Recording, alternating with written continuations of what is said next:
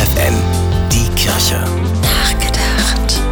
Rund um den Dreikönigstag übermorgen sind sie wieder unterwegs, die Sternsinger. Verkleidet als heilige drei Könige bringen sie den Neujahrssegen in die Haushalte und sammeln Geld für Kinder in Not.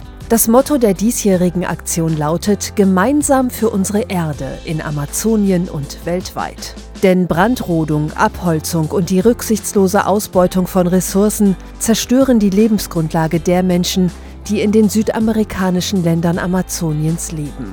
Partnerorganisationen der Sternsinger machen sich dafür stark, dass das Recht der Kinder auf eine geschützte Umwelt umgesetzt wird. Das Geld, das die kleinen Könige in diesen Tagen sammeln, hilft aber natürlich auch Kindern in anderen armen Ländern der Erde.